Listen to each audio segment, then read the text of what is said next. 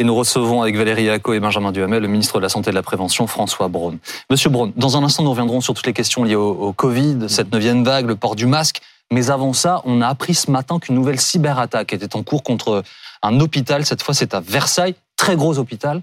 On se souvient notamment de celle qui avait paralysé euh, l'hôpital de Corbeil-Essonne. Ça va durer plus de deux mois. Quelles sont les informations que vous avez?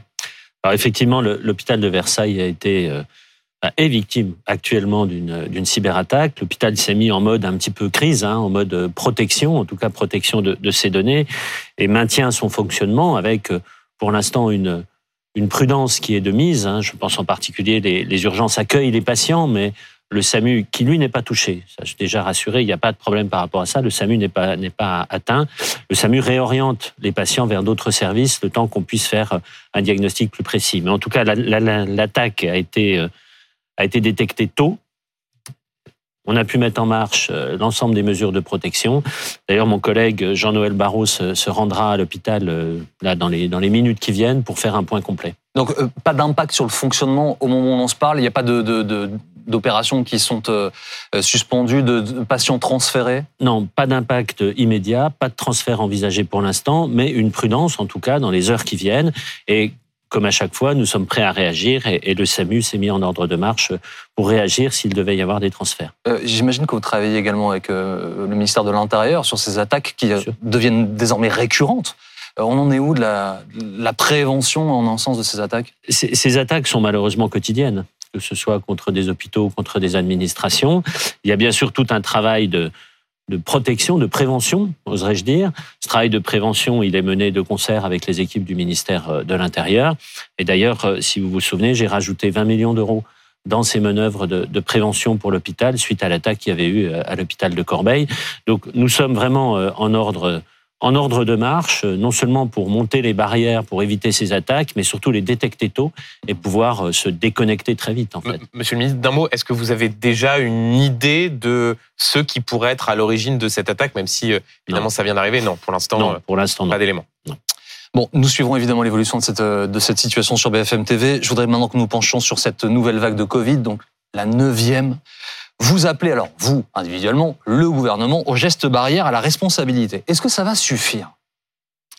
Ah, Écoutez, il y a déjà deux points. Euh, est-ce que ça va suffire? Euh, Bien malin celui qui, euh, qui peut dire exactement ce qui va se passer. Depuis le début de cette crise, on voit bien qu'il faut adapter en permanence, en fonction des circonstances, la réponse.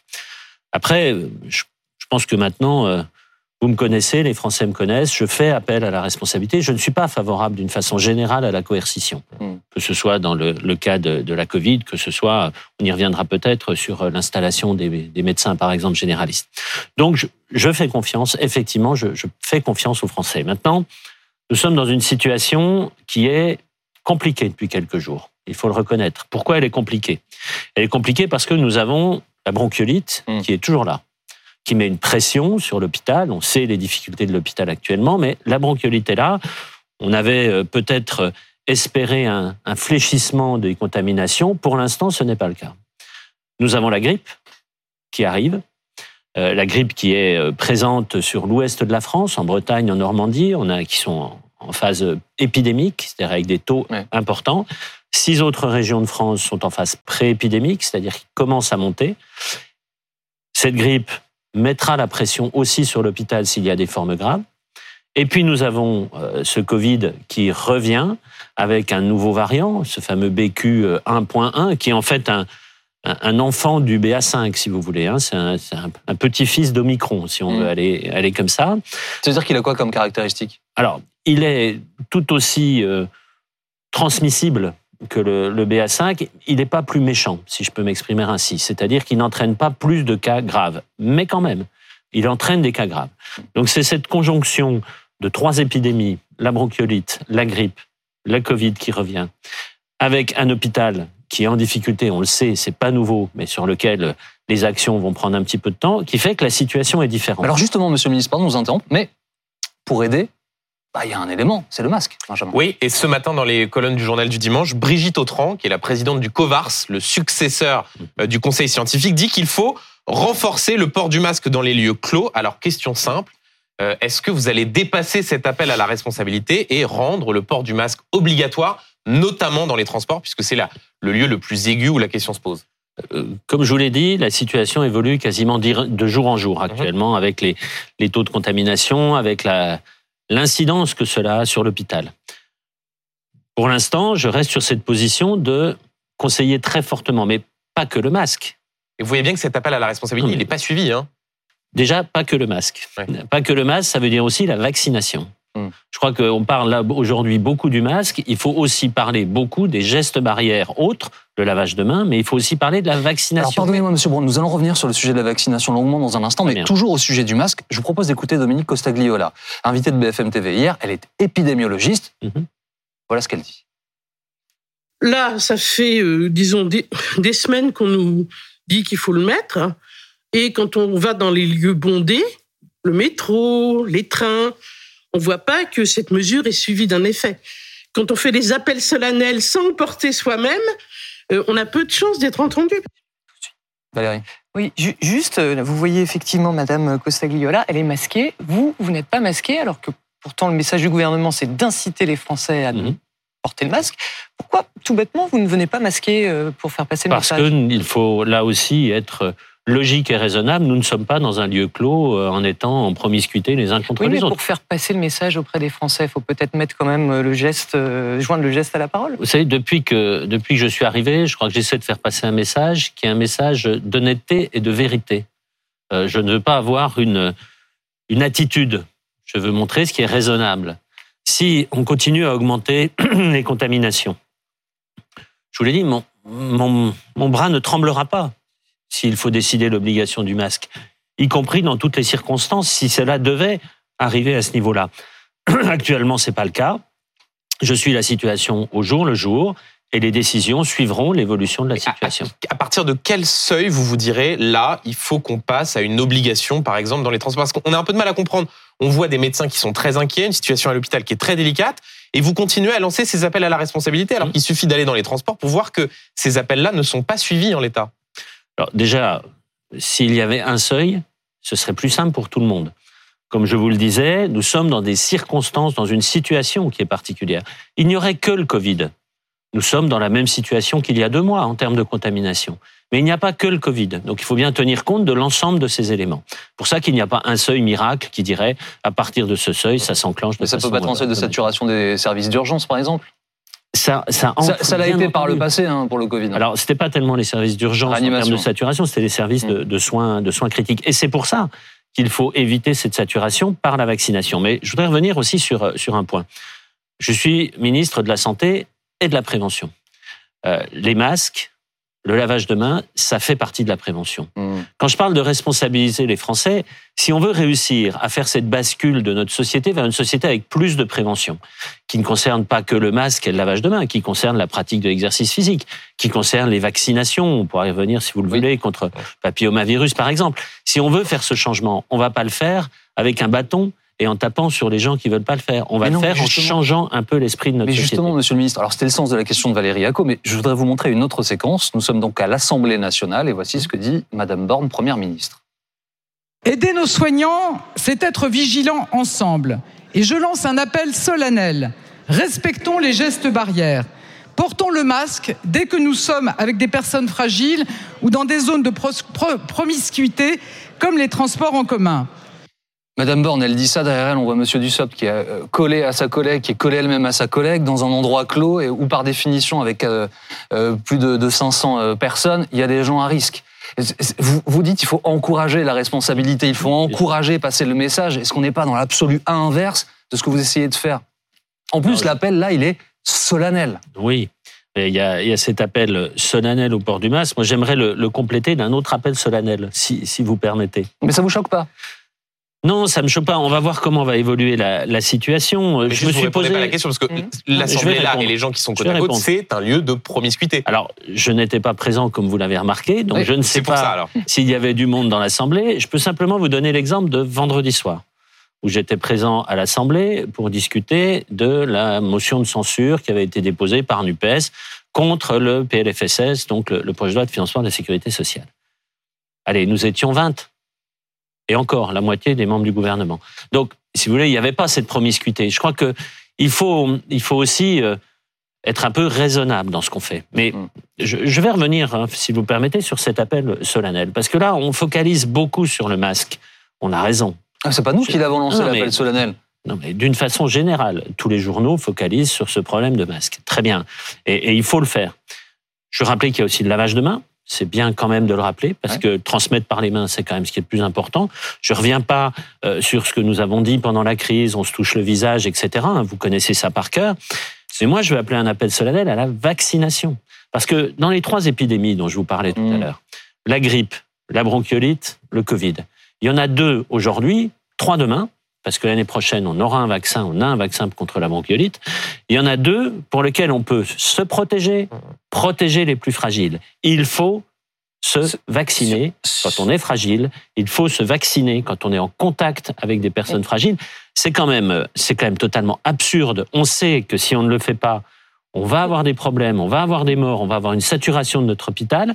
On a les moyens de le faire et pourtant, les Français ne se vaccinent Monsieur, pas. On va y revenir hein, sur ce, ce sujet de la vaccination, mais toujours sur le masque, quand même concrètement, pour rendre à nouveau le masque obligatoire. Que peut faire le gouvernement? Est-ce qu'il faut forcément passer par une loi? Alors, il ne vous a pas échappé que la loi d'urgence sanitaire, c'est le premier texte que j'ai défendu en arrivant euh, en juillet. Donc, euh, l'urgence sanitaire est tombée, entre guillemets. Mm. La loi nous permet de, de surveiller, mais il est du, du, du pouvoir, entre guillemets, de la Première ministre. Euh, Elle a, elle a des missions de police qui sont régaliennes. Elle peut prendre des textes en faveur euh, d'obligations dès lors que c'est dans la sécurité et pour Mm. protéger les Français. Donc, elle peut passer par décret. C'est-à-dire qu'on n'est pas obligé de passer par la loi pour imposer, par exemple, le masque dans les transports. Réglementairement, on n'est pas obligé. Et d'un tout petit mot juste, vous dites, ma main ne tremblera pas s'il faut imposer le masque dans les transports. Mais bien sûr, parce que ma priorité, c'est protéger les Français et protéger les plus fragiles. C'est pour Mais ça que je dis vaccinez-vous. Mais alors justement, enfin, j'allais venir à la vaccination, puisque euh, Benjamin vous repose une question à ce sujet, bravo. Euh, moi, je ne comprends pas sur quels critères votre main ne va pas trembler. Parce que c'est pas clair, pardonnez-moi. Vous dites qu'il n'y a pas de seuil, il y a des seuils, il y a des éléments, mais sur quels critères est-ce que vous allez dire, bah là, ça y est, je tremble plus? Eh bien, euh, la saturation euh, des hôpitaux, qui est déjà importante en ce qui concerne les petits, mais euh, pour l'instant, au niveau des, des services de réanimation adulte, si vous voulez, il n'y a pas ce phénomène de saturation, même si cela commence à augmenter. hein, je, je suis très prudent. L'évolution de l'épidémie de grippe, quelles sont exactement, quelle va être sa forme aussi? Euh, on a regardé bien sûr ce qui s'est passé dans l'hémisphère sud, parce que c'est comme ça qu'on évalue. On regarde aussi ce qui s'est passé aux États-Unis. On a un bon signe, c'est que l'épidémie de grippe, le virus circulant, répond parfaitement au vaccin. Donc voilà, là aussi, je suis désolé de revenir sur le vaccin, mais Non, on va ça en reste parler notre là. arme de Bien sûr. protection massive. Donc, ce sont ces circonstances. Comment va évoluer l'épidémie de bronchiolite? On voit bien que on est probablement, probablement pas très loin du pic si on compare aux, aux évolutions euh, précédentes. C'est l'ensemble de ces éléments qui vont me faire dire attention, là, là, on est en train de dépasser notre capacité d'absorption. Alors, la vaccination. Ah oui, Valérie. effectivement, vous, vous mettez l'accent sur la vaccination, mais n'empêche que le constat à l'heure actuelle en France, on est avec quoi? Un taux à 10%, donc c'est quand même très très faible. C'est ça marche pas du tout à l'heure actuelle, cette campagne de vaccination. Qu'est-ce qui se passe? C'est bien pour cela, je reviens. Alors, le taux est un peu plus de, de 10% sur les personnes fragiles, sur les personnes Oui, cibles, si vous voulez. Alors, il y a déjà une chose qui est, qui est plutôt positive, c'est que ces personnes cibles sont les mêmes pour la grippe et pour le Covid. Donc, on n'a pas de question à se poser de savoir si on est dans la cible ou pas. On est d'accord, mais si on devait tous, ils sont 18 millions, hein, je crois. Oui. Si on, au rythme à l'heure actuelle, ça prendrait un an et demi hein, pour vacciner tout le monde alors, sur le Covid. on, on a les capacités d'accélérer. Je non, pense en si on particulier. reste sur le rythme actuel Oui, de mais- personnes qui Alors, vont le rythme s'est accéléré depuis, euh, depuis une petite semaine, un peu moins d'une semaine, heureusement, il s'accélère. On est à Mais combien? là, je veux, là, on est euh, au niveau des plus de 80 ans, on est de l'ordre de 20%, et on est entre 35 et 40% pour les 60-80 ans. C'est insuffisant. C'est largement insuffisant. Ça fait euh, un mois que je le dis, je le répète, c'est insuffisant. C'est pour ça que je, je veux appeler les personnes qui sont dans cette responsabilité-là. Je pense en particulier euh, aux directeurs d'EHPAD, de maisons de retraite, aux directeurs d'unités de soins de longue durée, à mes collègues, médecins traitants, généralistes. Je veux leur dire, vous devez faire vacciner les personnes les plus fragiles.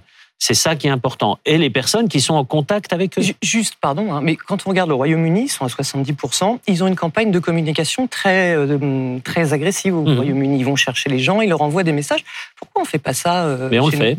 On a, on a Les la gens même sont pas campagne. Non, mais vous savez, on a la même campagne que pour les vagues précédentes. En tout cas, on l'a démarré début octobre. Bien entendu, on se rend compte qu'elle ne fonctionne pas. Hmm. Euh, en tout cas, insuffisamment, Elle est mais très c'est la même. sentimentale, là, la campagne. Ouais, enfin, elle est plutôt. Moi, je trouve qu'elle est plutôt bien Mm. faite. Mais bon, de toute évidence, c'est qu'on n'a pas la réponse qui est suffisante. Mais Monsieur Braun, si on essaie de regarder ce qui a pu ne pas marcher, euh, les précédentes campagnes de vaccination, il y avait un message qui était très clair, qui était de dire euh, allez vous faire vacciner, même parfois chez, chez les enfants. Voilà. Et là, euh, on voit bien que c'est beaucoup plus compliqué. Les Français ont du mal à, à savoir quelle est la cible. Est-ce qu'il n'y a pas eu un manque de clarté dans le discours? Est-ce qu'il n'aurait pas été plus simple de juste dire voilà, vous n'avez pas fait une dose de rappel depuis six mois, vous en refaites une nouvelle? Ben, c'est exactement le message que nous portons et que je porte. C'était pas dis- très clair. C'était surtout les Alors, personnes fragiles, on va, les plus de on va- 60 ans. on va être, on va être Alors, clair. Alors, Clarifions. soyons clairs. Ma cible, c'est déjà les personnes à risque de forme grave. C'est normal, c'est ma responsabilité de ministre de la Santé. Ces personnes à risque de forme grave, ce sont lesquelles? Ce sont, pour schématiquer, pour euh, faire plus simple si vous voulez, les plus de 60 ans et les personnes avec ce qu'on appelle des facteurs de risque. Ils savent bien qu'ils ont des facteurs de risque, l'obésité, l'hypertension, les immunodéprimés, c'est-à-dire les gens qui ont des traitements, qui ont eu des grèves, des choses comme ça. Ça, c'est ma cible prioritaire. Parce que ce sont ceux-là qui vont faire des formes graves, que ce soit de grippe ou de Covid. Et donc ça veut dire que les autres, vous leur dites, c'est moins prioritaire d'aller se faire vacciner? À ceux-là, je dis, c'est impératif de vous faire vacciner. C'est impératif. Sinon, vous avez un risque de mourir. Je crois qu'il faut être clair. C'est impératif.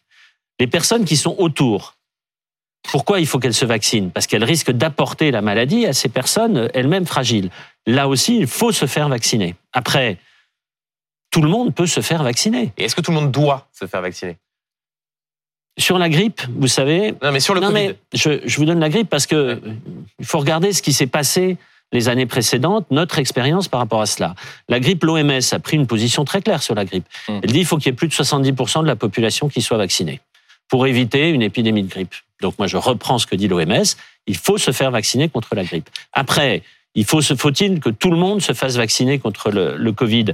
Nous ne sommes pas encore dans cette logique parce que, je vous le disais tout à l'heure, le BQ11, ce fameux variant, n'entraîne pas de forme grave chez les gens qui n'ont pas de facteur de risque. Mais Monsieur Brown, vous entendez que le- le- la, la nuance que vous introduisez à l'instant, elle est scientifique. Vous êtes médecin. Et les gens, ils entendent. aussi.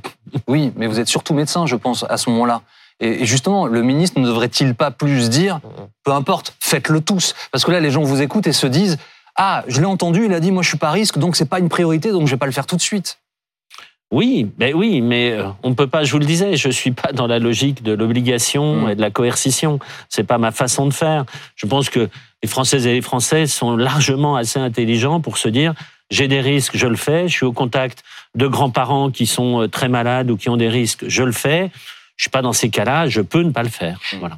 On- a cependant, on a vu euh, sur les dernières semaines, les derniers jours, des personnes de moins de 60 ans qui voulaient aller se faire vacciner en, en pharmacie et qui se sont fait refouler parce qu'ils n'étaient pas dans euh, les catégories à risque. Vous trouvez ça normal que Ce n'est pas normal.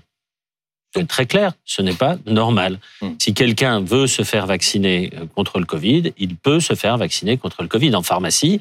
D'ailleurs, nous avons élargi, et j'ai porté dans le PLFSS l'élargissement de la vaccination aux pharmaciens, aux infirmiers, aux sages-femmes, pour justement avoir un panel et plus de possibilités. Donc, ce n'est pas normal. Si on va en pharmacie, qu'on veut se faire vacciner, qu'on nous dit non, ce n'est pas normal. Sauf si on a une maladie qui fait qu'on ne peut pas se faire vacciner. Vous êtes vacciné, les deux, Covid, grippe? Alors, je suis vacciné grippe. Je ne suis pas vacciné Covid pour la simple et bonne raison que je l'ai fait. J'ai eu l'occasion de le dire à l'Assemblée. J'ai fait un Covid euh, fin juin de cette année, en 2022. Donc, je dois attendre six mois pour me refaire vacciner. Pas de, Trois mois quand on a plus de 80 ans. pas de signe de Covid long de votre côté? De mon côté, non. Pas de signe de Covid long. Euh, Même aussi- si c'est un, c'est une- un véritable problème. hein. Vous Ouais. soulevez cette question du, du Covid Mais est-ce que vous avez des chiffres d'ailleurs? Est-ce qu'on sait combien de Français sont touchés par le Covid long? Non, on ne sait pas précisément combien de, de Français sont touchés parce que les, les définitions, euh, il faut déjà attendre un petit peu de, un petit peu de, de temps. hein. On est sur, schématiquement, au-delà d'un mois euh, de persistance de symptômes. Après, on commence à se poser la question parce que c'est une, maladie, je ne sais pas si on peut encore appeler ça maladie, mais c'est une maladie qui est encore mal cernée en termes de symptômes. On voit qu'il y a beaucoup de signes divers. Donc c'est encore un peu imprécis. Et c'est bien pour cela euh, qu'on met des moyens importants sur la recherche, qu'elle soit clinique ou qu'elle soit aussi fondamentale, sur ce Covid long. Euh, je- voudrais revenir un instant sur la vaccination. Vous l'avez vu, une soignante non vaccinée a été réintégrée sur décision de justice. Elle travaille à l'Institut Curie auprès de malades du cancer. La, Cour d'appel de Paris, en fait, a, jugé sa suspension. La justice se prononcera plus tard sur, sur le fond. Vous êtes, vous, clairement euh, positionné contre la réintégration des soignants non vaccinés? Comment est-ce que vous réagissez à cette décision de justice? Ben, Alors, il y a décision de justice sur le droit, et ensuite, il y a tout ce qu'il y a, tout ce qu'il y a autour. Et, la question qui est, qui est, très importante, sur la réintégration des, des, soignants non vaccinés, il y a deux, deux faces différentes à, à cette question. Il y a la phase scientifique, c'est-à-dire, a-t-on le, quel est le risque pour des personnes non vaccinées, qui n'ont pas fait le Covid non plus, d'être en contact avec des patients fragiles? Il y a un risque. Quelle est l'évaluation précise de ce risque? C'est la question que j'ai posée à la Haute Autorité de Santé versant, je l'ai dit, médical. Quand est-ce que vous aurez la réponse? Début d'année.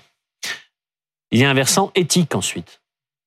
Parce que quand on est soignant, on est soignant pour prendre soin des autres, pas pour leur faire prendre des risques. Oui, mais Monsieur Braun, pardon, mais il y a un moment donné pendant cette pandémie où des soignants malades ont été appelés pour travailler. Et là, les directions des hôpitaux ou les ARS se posaient moins la question de l'éthique. Je, je, veux être très clair là-dessus, parce qu'en plus, je l'ai vécu, vous le savez, sur le terrain. Des soignants malades n'ont pas été rappelés. Déjà, ils sont venus volontairement. Mmh. On leur a proposé, ils sont venus. Et ils n'ont été en contact que dans des secteurs Covid, de malades Covid. Donc de malades à qui ils n'allaient pas ramener le Covid, puisque c'est des malades qui l'avaient déjà. vous considérez que le message, il est quand même... Euh, bah, le message, il est assez clair. par ailleurs, Monsieur le ministre, aujourd'hui, dans tous les pays qui avaient décidé de radier momentanément les soignants non vaccinés, ils les ont réintégrés. Récemment, l'Italie, la Grèce. Ça veut dire que, est-ce que la France peut avoir raison contre tous les autres pays européens en maintenant cette position de refus de réintégration des soignants non vaccinés? Alors, deux niveaux là aussi de réponse. Le premier, ça se passe pas bien en Italie.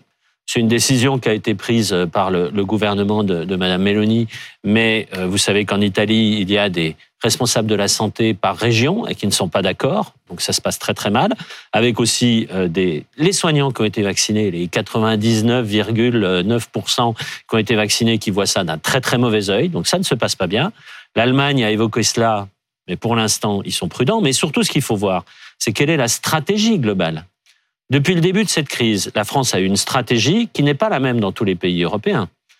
Une stratégie qui aujourd'hui nous montre que la France est le pays qui s'en sort le mieux en termes économiques, en termes sanitaires, en termes du nombre de morts. Donc notre stratégie globale a payé.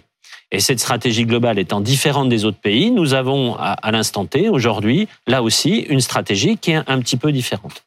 Monsieur Braun, nous allons revenir en direct dans un instant. Vous êtes venu il n'y a pas si longtemps, donc vous connaissez le principe. Je vous montrerai trois photos d'actualité, vous en choisirez deux. Et puis nous vous poserons quelques questions, je pense que les Français se posent. Les coupures d'électricité sont possibles. Pas de panique, a dit Emmanuel Macron, mais elles sont possibles. Vous nous direz euh, quel est le lien, potentiel ou pas, avec euh, bah, le système de santé. A tout de suite.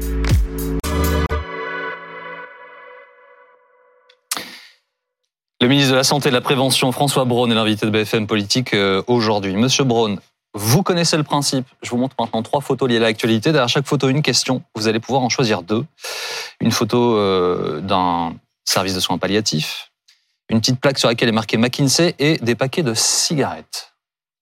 Ah. Quelle première photo choisissez-vous? Les paquets de cigarettes.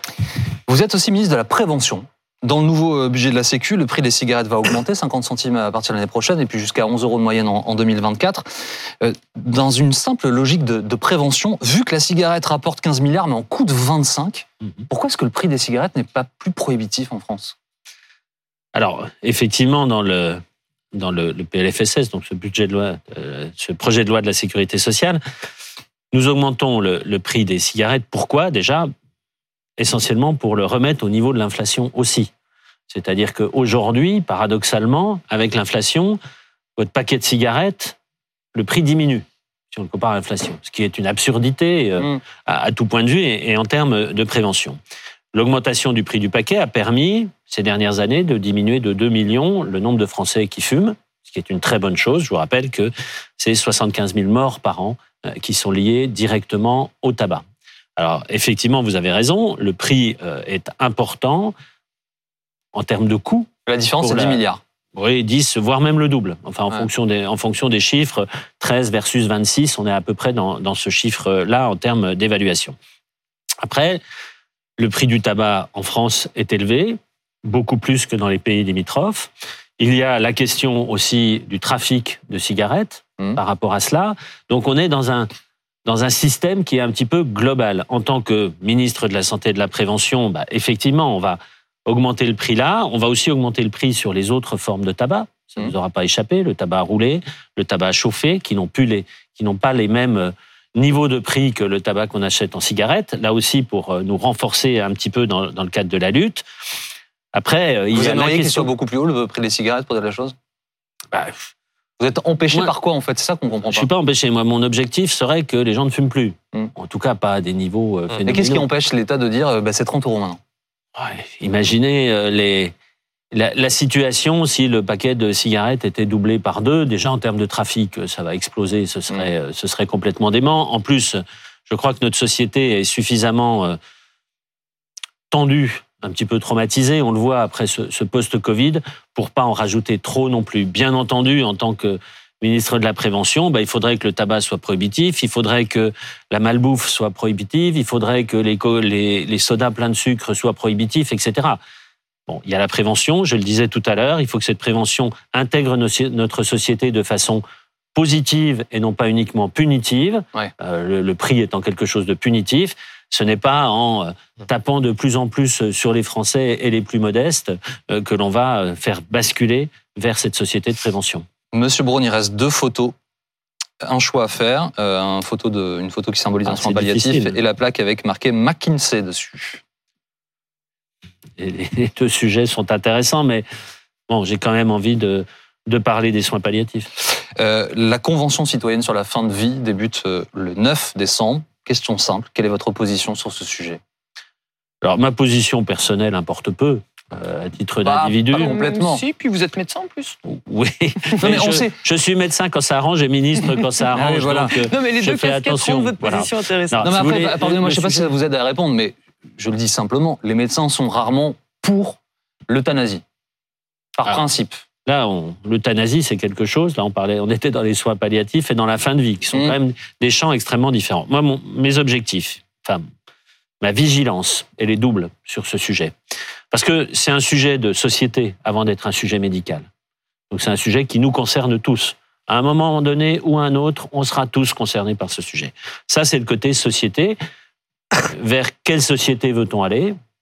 Quel est l'accompagnement Mm. euh, de la mort? Quels sont les rites autour de cet accompagnement? C'est un sujet qui est global et c'est très bien que ce soit discuté de façon globale. Après, en tant que, que médecin et ministre de la Santé, vous voyez, je mets les deux cette fois-ci. Euh, mon sujet, ce sont, un, les soins palliatifs. Les soins palliatifs sont insuffisamment développés en France. On ne va pas dire euh, que tout va bien. Et je ne voudrais pas que des décisions soient prises sur une base insuffisamment stable. C'est-à-dire qu'on prenne des décisions très tranchées alors que les soins palliatifs ne donnent pas toute la, la puissance, je pourrais dire, de ce qu'ils doivent donner à l'échelle de la société. Les Donc avant d'aller plus loin sur un chemin type euthanasie, vous voulez euh, développer Développons les soins palliatifs. Ces soins palliatifs, c'est que c'est pour que les gens ne souffrent pas. Vous êtes plutôt Ni très prudent sur le sujet, alors que Oui. le 9 décembre, les euh, citoyens Mhm. commencent à travailler dans le cadre d'une convention. Mais très bien. Et, et je le disais, Ils c'est un peuvent problème de travailler à la suite qu'on fasse le constat qu'en fait, il n'y a pas besoin d'une nouvelle loi et qu'il n'y a pas besoin d'aller plus loin. Et on, on verra, on verra ce qui va, ce qui va aboutir. Moi, je, je donne ma position par rapport à ces soins palliatifs. Il faut Mm. qu'on continue à donner des moyens et développer les soins palliatifs. Il y a un deuxième point sur ce sujet qui, pour moi, est très important. Et là, je, je reprendrai ma casquette de médecin parce que c'est quelque chose que j'ai vécu à plusieurs reprises. C'est que, au dernier moment, c'est un soignant qui est en face Ouais. de la personne et en face de la famille. Et je veux que les soignants soient entendus sur cette question. Voilà, c'est c'est ça mes deux préoccupations, les soins palliatifs et que la parole des soignants qui sont eux les derniers présents à ces moments-là, que cette parole soit entendue. Monsieur le ministre, euh, nous allons maintenant vous poser plusieurs questions liées au potentiel délestage. Alors, il y a une grande inquiétude chez les Français après cette communication importante, voire très importante du gouvernement pour prévenir de potentielles coupures d'électricité dans le pays cet hiver, fonction notamment euh, des euh, conditions climatiques. Première question simple, est-ce que ces coupures, vous nous le confirmez, concerneront pas les hôpitaux? Déjà, euh, ces coupures, et c'est- vous l'avez très bien dit, c'est potentiel. La situation internationale fait que nous risquons peut-être d'avoir des problèmes en termes d'énergie. Déjà, pour les éviter, je reviens sur ma casquette prévention. Mm. Là aussi, pour les éviter, il faut que l'on fasse attention. Là aussi, encore un appel à la responsabilité des Français. Je crois qu'il faut qu'on change un petit peu notre Mm. façon de, de faire et de voir. Si on fait attention, si on diminue de 10% notre consommation d'électricité dans ces moments de pic, et c'est pas très compliqué pour le faire, eh bien, dans ce cas-là, nous éviterons tout risque de coupure. Maintenant, il est normal que le gouvernement prenne des mesures, se prépare à ce risque, même s'il reste potentiel. Euh, si on ne le faisait pas, euh, qu'est-ce qu'on nous dirait pas en, cas de coupure? Non, mais c'est que là, le gouvernement en parle beaucoup. Il y a une communication Oui, massive qui est donc oui, euh, pour dire, euh, nous nous préparons, nous Ouais. sommes prêts. Titre euh, personnel, le ministre, j'ai fait une note aux, ARS cette semaine. Alors justement, les hôpitaux, Monsieur Braun, pas concernés alors, Les hôpitaux. Les hôpitaux sont peu concernés. Pourquoi? Parce qu'il est habituel, c'est toutes les semaines. Chez les dans les hôpitaux, vous savez, on coupe le courant, on coupe l'alimentation électrique et c'est repris par des groupes électrogènes. C'est fait toutes les semaines dans tous les hôpitaux de France pour justement anticiper ces problèmes. Donc ça, les hôpitaux, ils sont protégés. En plus, ils sont privilégiés en termes d'alimentation électrique, donc ils sont protégés. Après, moi, ce qui me préoccupe, c'est la question des Français, de nos concitoyens, qui sont à domicile. On va juste un tout petit mot. Les EHPAD, on est d'accord, de la même manière protégés. Les EHPAD sont protégés. Les cabinets de médecins euh, libéraux, euh, voilà. Est-ce que eux sont dans la liste de Non. ceux qui sont exemptés par les délestages? Non, ils ne sont pas dans la liste de ceux qui, qui, sont, euh, qui sont exemptés par les délestages. Après, c'est le travail que j'ai demandé aux ARS, d'aller voir très précisément, puisque vous avez le cabinet du médecin généraliste, j'allais dire habituel, vous avez le cabinet médical un peu plus gros, puis vous avez des, des gros cabinets avec de l'imagerie, avec de la biologie. Ceux-là pourraient éventuellement Ouais. être exemptés. Il faut voir ponctuellement, et, et c'est tout le travail que font en ce moment les, les agences régionales de santé pour identifier les points. Vous avez Mais- des mais ce- cabinets qui sont quasiment des cliniques. Mais Donc, ce, point est très très important. Enfin, il peut paraître euh, marginal sur la, la photo globale, mais pour les gens qui sont concernés, c'est très important.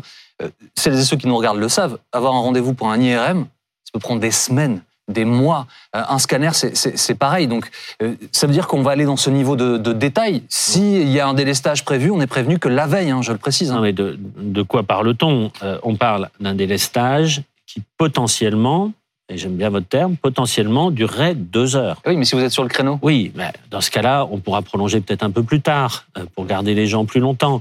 Je pense que chaque cabinet va s'adapter. On n'est pas dans une coupure d'électricité de tout le pays pendant une semaine. On est dans quelque chose qui est cadré, qui est prévu, entre guillemets, organisé au cas où. Les personnes avec des risques vitaux donc maintenues à domicile, vous avez commencé à l'évoquer, elles ne sont pas toutes concernées par les exceptions. En fait, celles qui sont hospitalisées, je crois uniquement, mais si on a un respirateur en gros à la maison, on n'est pas concerné. Euh, Est-ce C'est que impossible. Alors c'est pas possible, c'est ce que vous dites en fait. Bah, et c'est- c'est c'est impossible euh, d'identifier. Dans ce cas-là, il y aurait plus du tout de délestage envisageable. Après, il y en a, On a il y a des gens qui 4000, sont je crois, patients à haut risque vital en France. Oui. On n'aurait pas pu épargner ces 4000 Non, il, personnes il y en a probablement un petit peu plus, D'accord. parce qu'il y a ceux qui ont des appareils euh, qui peuvent marcher sur batterie ou pas, donc vous voyez qu'on a des gradations. Mais moi, tous ceux qui ont des soins à domicile, tous, euh, que ce soit euh, des problèmes respiratoires, que ce soit des problèmes rénaux, que ce soit des gens qui soient en, en hospitalisation à domicile avec euh, du, du matériel électrique, que ce soit des soins palliatifs à domicile aussi.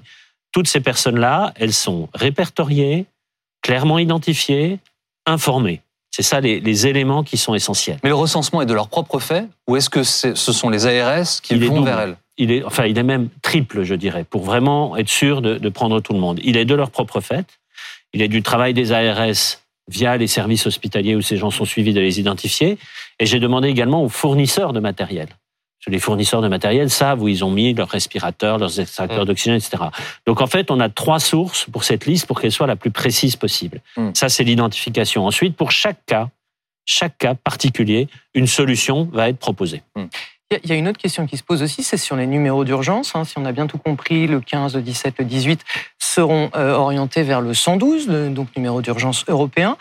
De ce que disent certains professionnels, ce 112 n'est pas configuré, enfin en tout cas n'a pas la capacité à absorber en cas de coupure de courant tous les appels. Vous pouvez garantir qu'il n'y aura pas de problème pour euh, assurer euh, bah, les, appels d'urgence en cas de coupure. Alors, euh, garantir, on peut jamais rien garantir à 150%.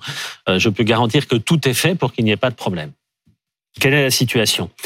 Les, les SAMU, les pompiers, la police sont des secteurs qui sont protégés. On l'imagine très bien en termes Mmh. d'alimentation électrique. Donc, les propres euh, centrales sont protégées. Et si on peut pas les appeler? Alors après, le risque qui est mis potentiel toujours, c'est de dire que on, on fait tomber l'alimentation d'un pylône en fait Mhm. euh, qui relaie les rappels. Bon, déjà euh, il y a un certain nombre de pylônes qui sont aussi auto-alimentés en cas de. Déjà il y a des couvertures qui se croisent au niveau des pylônes.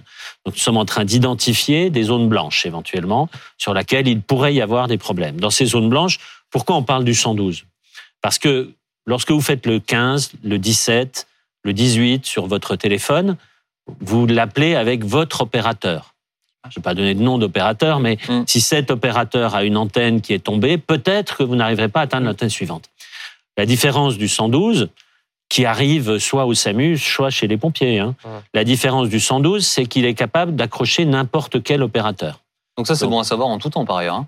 Oui, c'est bon à savoir si vous n'arrivez pas à accrocher les numéros d'urgence. Mais sauf dans ces zones blanches. Dans une zone blanche, quelqu'un pendant une heure de délestage veut appeler, le téléphone ne marche pas. Cette personne a une urgence vitale. Que se passe-t-il? Alors, j'ai fait le point là aussi. C'est tout l'intérêt de faire des préparations des scénarios du pire, si vous voulez. C'est c'est ça que nous sommes en train de faire. Dans ces cas-là, j'ai vu avec le, le ministre de l'Intérieur, nous garantissons que dans chaque caserne de pompiers où il y a des, des pompiers volontaires, vous savez, qui sont pas forcément là tout le temps, il y aura forcément du personnel.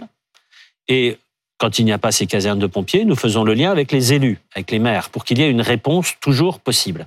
Alors, c'est pas l'idéal peut-être, mais en tout cas, il y aura toujours une réponse physique, comme vous l'avez dit tout à l'heure. Ce qu'on appelle de l'îlotage. Exactement. Comme vous l'avez dit tout à l'heure, euh, on va être prévenu quelques heures, déjà quelques jours avant de la dégradation et puis quelques heures avant. C'est la veille à va 17h, la communication. hein. Exactement. Ce qui va nous permettre d'anticiper pendant cette période, de faire euh, de la maraude, si on peut s'exprimer ainsi, mais surtout de maintenir dans des points fixes des présences. Et qui est-ce qui va gérer ça, pardonnez-moi, les maraudes? Sont les élus locaux Sont les ARS Ça va être avec le ministère de l'Intérieur, bien entendu, sur Mhm. la base euh, des, des forces de sécurité, des forces de secours que représentent les sapeurs-pompiers, en lien avec les élus. C'est une coordination de l'ensemble. Euh, je voudrais que nous euh, venions maintenant à, à l'état de, l'hôpital, l'état plus général. Alors, nous l'avons évoqué tout à l'heure, Monsieur le Ministre, euh, il y a le Covid, la grippe et la bronchiolite. Donc, ça n'arrange pas l'état de, de l'hôpital et euh, l'état de tension dans lequel se trouve l'hôpital en France. Pour faire réagir, le syndicat que vous avez vous-même présidé jusqu'il n'y a pas si longtemps a lancé un No Dead Challenge. Euh, pour en avoir parlé avec des membres de ce syndicat actuellement, euh, ils trouvent ça tout sauf amusant, ils trouvent même ça tragique d'avoir à le faire. Et pour préciser à, nos téléspectateurs, il s'agit en fait, sur la forme du calendrier de l'Avent, de répertorier des personnes qui sont mortes de façon inattendue euh, dans les services d'urgence. Comment vous réagissez à ce moyen extrême d'attirer votre attention? Savez, mon attention, elle est attirée sur le sujet euh, depuis euh, des années. Mm. Hein, la, la première euh, campagne, entre guillemets, si on peut exprimer ça, c'était en 2013. Et on avait fait le No Bed, Bed Challenge, Challenge. qui était un, un problème d'hospitalisé. Moi, je trouve, je trouve que c'est un très mauvais message qui est passé. Voilà, je, je le dis très clairement.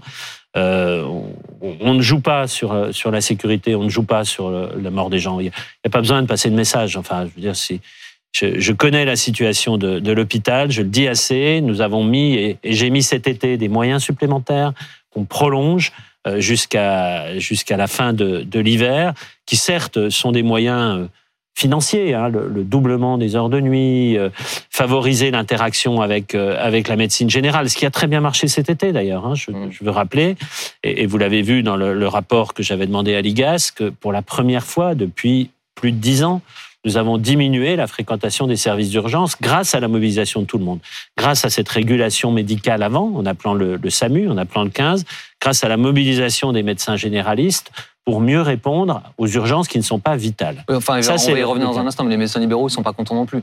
Donc, Non, mais ils, ils donné, ont la fait, situation. ils ont fait le travail. Ils ont fait le travail cet été. Ouais. Je veux leur rendre hommage. C'est grâce à cette coordination entre la ville et l'hôpital qu'on a pu passer un été qui s'annonçait catastrophique. Tout le monde nous disait que ça allait être catastrophique. Les mesures que j'ai prises ont permis de passer ce cap. Ce que, ce que vous dites, c'est qu'ils ont une vision euh, trop alarmiste de la situation aux urgences, parce qu'ils dénoncent quand même quelque chose hein, avec cette opération qui est symboliquement très forte. Vous savez, j'étais euh, j'étais dans ces, ces conditions il y a quelques années et quelques mois, et j'avais dit à l'époque que le fait d'arriver dans un service d'urgence saturé faisait plus de morts en France que les accidents de la route. Pourquoi? Parce que nous avons des études internationales, nous avons des études aussi françaises qui nous montrent que ça augmente la morbimortalité. Morbimortalité, c'est un terme là aussi composite, avec plusieurs indicateurs, qui fait que pendant l'hospitalisation, potentiellement, on a plus de risques de mourir. Donc la situation est connue. Je, je ne vois pas, euh, je ne vois pas quel est l'intérêt de faire de l'agitation supplémentaire autour de ça, si ce n'est inquiéter encore plus nos concitoyens et euh, pousser encore plus dans cette euh, distance que nos concitoyens ont avec un hôpital qui fait tout ce qu'il peut et qui, quand même, est un système de santé qui est quand même bon. Donc, pour, dire les choses clairement, Monsieur Braun, vous dites à vos anciens collègues, je sais, je suis au courant, je vous ai entendu, je vais vous aider. Ben oui, mais c'est ce que je fais depuis que je suis arrivé. Euh, je le sais depuis longtemps. J'ai entendu et je continue à entendre que ce soit mes, mes collègues urgentistes, mais que ce soit tout l'hôpital. Euh, je veux dire, là, c'est- l'hôpital doit travailler, doit arrêter la santé, même d'une façon générale. On doit arrêter de travailler en silo. Il faut qu'on travaille tous ensemble. Arrêter de dire c'est les urgences, c'est les services de l'hôpital, c'est la médecine générale. Si le Covid nous a appris quelque chose, c'est justement de faire tomber ces barrières, Mm. de travailler tous ensemble, et c'est comme ça qu'on relève les défis. François Bonne, sur la question de la pédiatrie, euh, vous en aviez parlé euh, d'ailleurs sur ce plateau quand vous étiez venu il y a, il y a quelques mois. À l'époque, vous aviez euh, annoncé le déblocage d'une enveloppe en réponse à la colère des soignants. Ils étaient à l'époque 4000 et cette semaine, ils sont 10 000 à signer une tribune dans le monde. Ils dénoncent, je cite, le silence assourdissant du président de la République. Rien n'a changé, ça n'a pas fonctionné, ce que vous avez débloqué? Bah, il me semble quand même que j'ai débloqué beaucoup de choses. J'ai débloqué un budget supplémentaire, là aussi, pour prolonger les mesures euh, de l'été et aussi pour euh, cibler ces mesures sur le personnel de pédiatrie qui est en, en difficulté, je, je ne le nie pas. Il dit c'est pas assez, les pédiatres. Non, mais enfin, leur lettre, c'est pas exactement ça. C'est disent on nous entend pas. Alors, Et Moi, je aussi, réponds, euh, les un. enveloppes débloquées ne sont pas suffisantes. ouais, je dis un, on vous entend et j'ai débloqué ce qu'il faut. Là aussi, on est dans du j'ai l'habitude de l'expliquer, on est dans un traitement que j'appellerais symptomatique. Je reprends ma casquette de, médecin, excusez-moi, mais face à la fièvre, on va d'abord donner du paracétamol pour faire chuter la fièvre. Donc, on fait chuter la fièvre, c'est ça, les mesures immédiates. Après, il faut traiter la maladie. Traiter la maladie, ça se fait pas en claquant des doigts. Traiter la maladie, c'est quoi? Ce sont les assises de la pédiatrie et de la santé mentale Mhm. que je démarre là avec euh, des personnes qualifiées, très qualifiées, qui vont superviser ces assises, sur lesquelles on va réfléchir et on va apporter pour le printemps des solutions pérennes sur l'organisation de la santé de l'enfant. concrètement euh, des, des situations à moyen long terme On a le sentiment souvent sur la question de l'hôpital qu'à part dire il faut attendre que la fin du numerus clausus porte ses fruits, Non, il n'y a pas beaucoup de réponses. vous pouvez pas dire ça. Euh, je, bien sûr, le numerus clausus c'est un des éléments de l'équation. Mais ça met beaucoup de temps. C'est un élément qui va mettre du temps. Tout ce que je fais avec le, le CNR santé, puisque vous me quelque part vous me lancez sur cette piste. Pas sur le CNR. Le C'est CNR vous santé. Qui y allez, euh. Mais j'y vais pourquoi? Parce que ça, ça explique la démarche.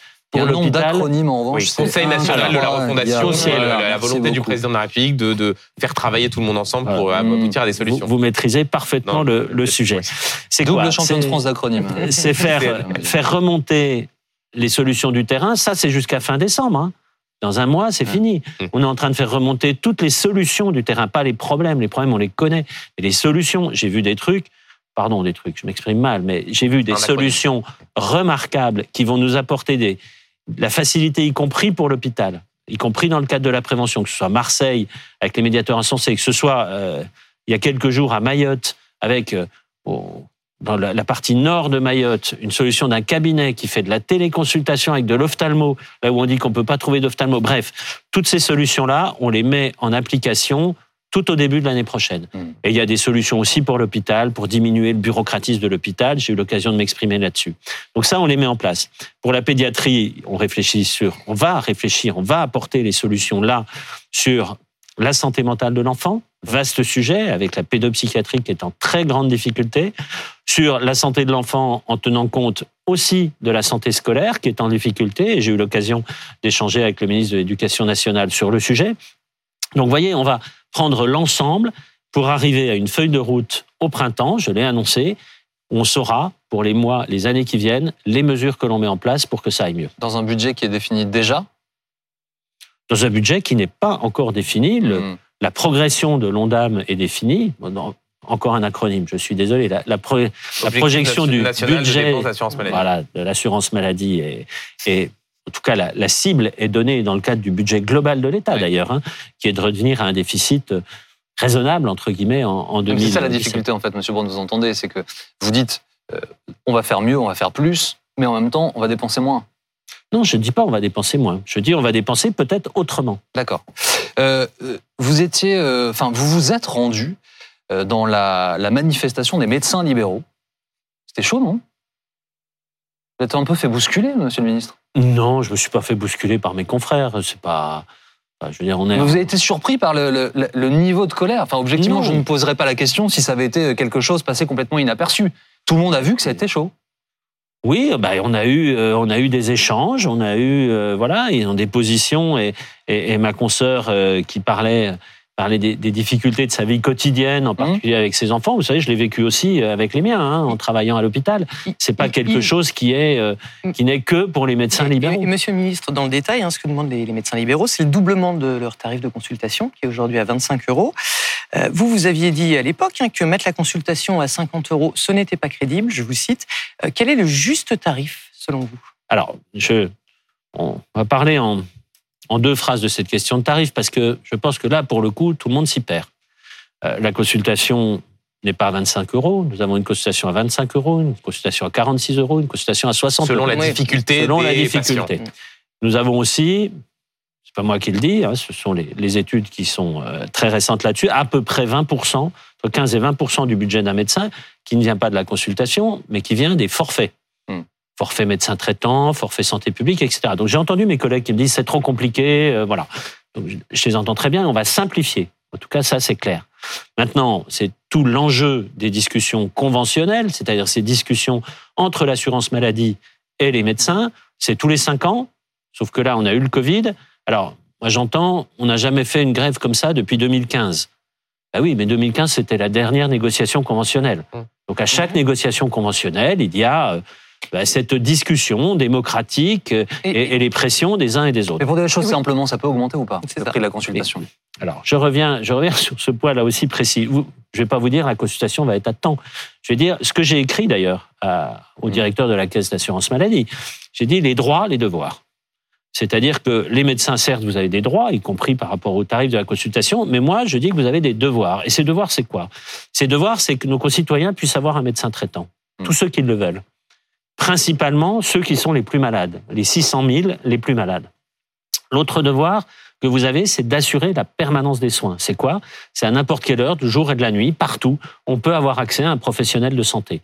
D'ailleurs, ce que j'ai porté dans la loi de financement de la sécurité sociale, où on élargit cette notion à tous les professionnels de santé. Voilà les devoirs. Mes chers confrères, dans la négociation, vous vous engagez sur ces devoirs et l'État assurera que les droits sont au regard des devoirs. Donc ça veut dire que ça potentiellement, ça peut augmenter. Rien n'est impossible. Mais de quel ordre? Non, je peux À pas minima de répondre l'inflation, on imagine. Oui, ça, peut de bouger, mais vous savez, les 25 euros, euh, les études montrent qu'on est plutôt entre 30 et 35 si on tient compte. Avec une moyenne Justement, européenne des- autour de des 45 différentes euros de mémoire. Oui, mais un fonctionnement là aussi qui est différent. Enfin, vous savez, je, je donne pas, pas toujours cet exemple, mais souvent parce qu'on le met en parallèle. Euh, les Américains, prenons l'exemple américain qui est probablement le plus caricatural. Les études coûtent très cher pour un Mhm. jeune qui veut faire médecine. Mhm. Il est obligé de s'endetter sur 30 ans. Et après, les tarifs sont énormes, ne sont pas du tout comparables à ce que nous avons en France, bien entendu. Donc, à chaque fois, Il n'y a, pas- la sécu le- non plus. voilà. ouais, c'est- non, mais ce que je veux dire, c'est que dans les comparaisons, il faut pas simplement comparer un chiffre, mais il faut comparer l'ensemble. Euh, À quel moment est-ce que vous allez euh, clore ce sujet? À quel moment vous allez euh, avoir la réponse sur euh, vous êtes prêts, chers confrères, pour reprendre vos mots, à vous engager, donc je réfléchis à augmentation Eh bien, la fin des négociations, c'est en avril. Et, et j'ai totalement confiance avec les syndicats de, de médecins pour que nous arrivions à un accord. Et Donc si appelez- accord il y a, pardonnez-moi Benjamin, mais donc euh, on est fin avril, fin des négociations. Si augmentation de la, de la consultation il y a, du coup ça interviendrait quand? Alors, après, on est dans des choses qui sont très techniques. Si vous voulez, à chaque Ah fois, Si vous voulez bien simplifier en un mot, alors bah, six mois après, c'est l'habitude.